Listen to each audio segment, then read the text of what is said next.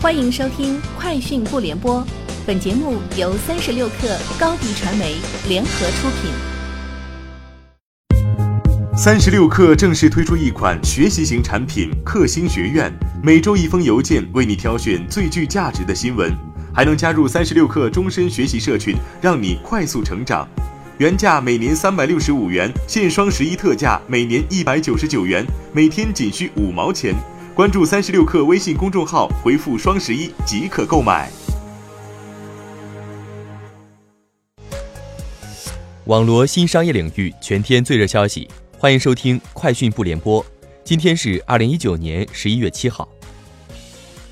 日前，京东将大进口业务战略升级为京东国际，把各品类下的进口商品进行整合，并对一般贸易业务进行深度拓展。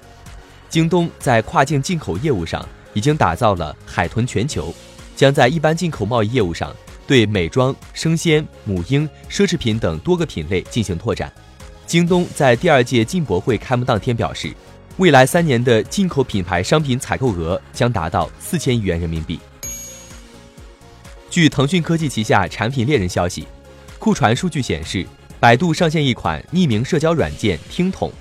听筒是一款面向在校大学生的匿名社交软件。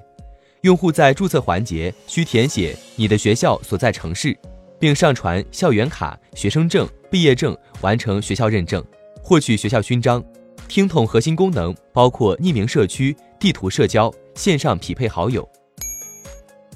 三十六氪获悉，二零一九中国国际进口博览会期间，蔚来与上海公安共同研发 ES 八版智慧寻车概念产品，以智能警务技术全面助力进博会安保。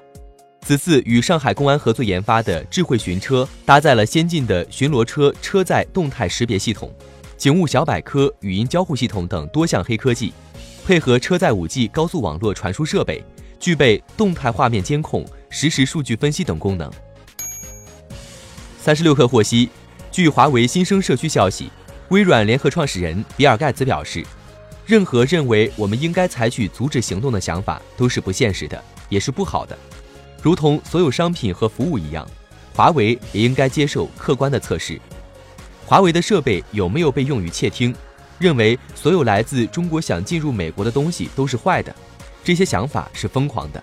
我们应该利用各自的创新，让两个国家互相充分依存，这样可以将两国间发生战争的可能性降到最低。上海拍拍贷金融信息服务有限公司更名为信野科技。十一月五号，美国证监会官网公布，公司股东批准了公司名称变更的提议。尽管美国证监会已发布公告，但目前拍拍贷中国官网仍未更名。对此，拍拍贷工作人员表示，以公告为准。此前，拍拍贷创始人、联席 CEO 张俊曾表示，虽然拍拍贷现在还有一些 P2P 的余额，但是已经没有 P2P 的新增交易，公司的主战场已转向金融科技。字节跳动于十月十号在安卓上线了一款借贷 App“ 满分”。